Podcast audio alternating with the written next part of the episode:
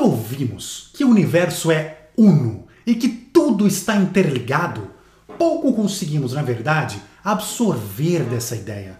Afinal, como apreender com nossos cérebros finitos o conceito de onipresença? Como podemos visualizar que nunca conseguiríamos com nossas espaçonaves chegar no fim do universo pelo simples fato dele não ter fim?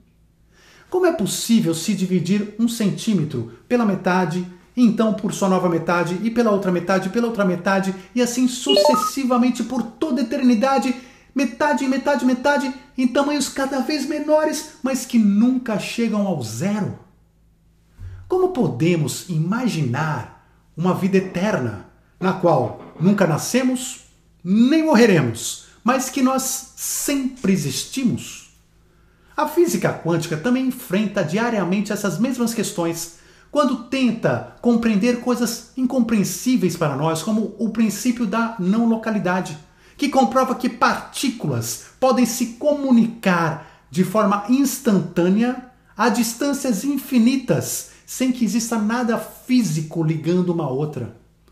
Quando a física quântica tenta assimilar a ideia da existência de um campo maior que interliga tudo e todos que conhecemos.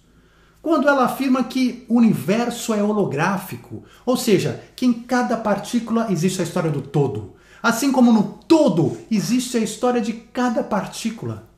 Quando ela afirma que uma partícula quântica está em infinitos lugares ao mesmo tempo. Todos esses conceitos parecem advindos de um filme de ficção científica mas não são. São realidades que estão aí para nos lembrar que a verdadeira natureza do universo é muito mais complexa do que a gente imagina. A maior barreira que temos para assimilar essas verdades é a nossa própria dificuldade de aceitar o conceito de infinito. É muito difícil, se não impossível, inseridos em uma dimensão que nem essa, regida pelo espaço-tempo, onde temos limitações físicas determinantes, entendermos coisas que existem além desse espectro. Sempre que somos apresentados a algo, nossas mentes naturalmente começam a se perguntar: ok, onde esse, essa coisa, esse algo começa, onde termina, de onde veio? É algo bem natural. Bem natural para nós humanos quando reparamos que, para nossa vida na selva, nada além disso é necessário. Nossos cinco sentidos se desenvolveram na história da evolução humana até hoje apenas para sobrevivência em um espaço físico limitado. Apreendemos por instinto a velocidade de um leão e a distância que a gente precisa correr até a caverna para não ser pego por ele. E perceber mais do que isso seria inútil na evolução natural do homem animal. Mas, nas últimas décadas, pela primeira vez na história da humanidade, nós começamos a nos deparar com realidades outras, que estão muito além do caçar ou morrer, que estão muito além dessa dimensão. E ainda que tenhamos começado a vislumbrar a grandeza disso tudo, muito tempo ainda será necessário até que a gente consiga nos desapegar das crenças limitantes que sempre tivemos sobre o universo. A gente limita o universo. Já há quase um século que Einstein comprovou que espaço e tempo são relativos, ou seja, a percepção objetiva que temos deles não passa de uma ilusão. Na mesma linha, a física quântica demonstrou que no microcosmo, ou seja, nas partículas pequenininhas que formam o nosso universo, falar de espaço-tempo é uma coisa totalmente sem sentido. E quando permitimos nossa mente flertar com o conceito do infinito, sem restrições, a gente tentando entender o infinito, a gente fica maravilhado ao perceber que, na verdade, não existe nada além do aqui e do agora. Onipresente é aquilo que está além do espaço-tempo, de maneira que né, pode caminhar a velocidades infinitas. Onipresente é aquilo que pode andar e é capaz de estar literalmente em todos os lugares ao mesmo tempo assim como as partículas quânticas o fazem. Esse mesmo conceito de uma mesma partícula estar simultaneamente em todos os lugares justifica também a holografia do universo. Já onisciente é aquele que percebe que estamos todos interligados, independentemente de distâncias, porque não havendo espaço para separar coisas e pessoas, somos por consequência todos um. Na mesma linha do que ensina o princípio quântico da não localidade. Já onipotente é aquele que percebe que, sendo todos um, o um influencia o todo.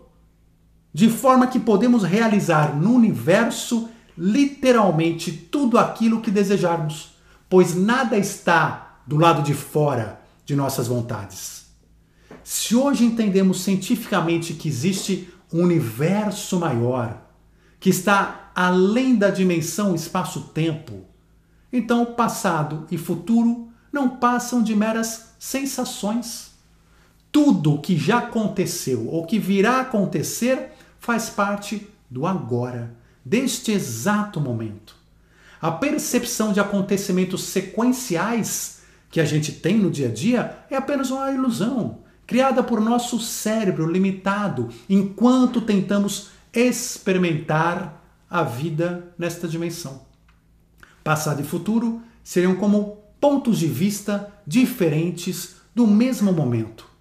Se o presente fosse um cubo, né, como o cubo mágico, um cubo, poderemos ver o cubo em qualquer uma de suas seis faces e classificá-las essas faces com nomes diferentes, tais como esse aqui é o passado antigo, esse aqui é o passado recente, esse aqui é o presente, esse aqui é o futuro, etc.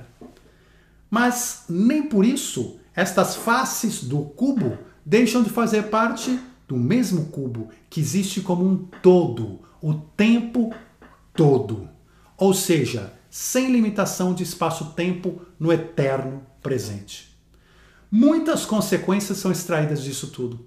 O que fazemos ou pensamos agora pode afetar não apenas o futuro, mas pode afetar também o passado. Morte não existe, mas é apenas um ponto de vista do presente, do eterno agora.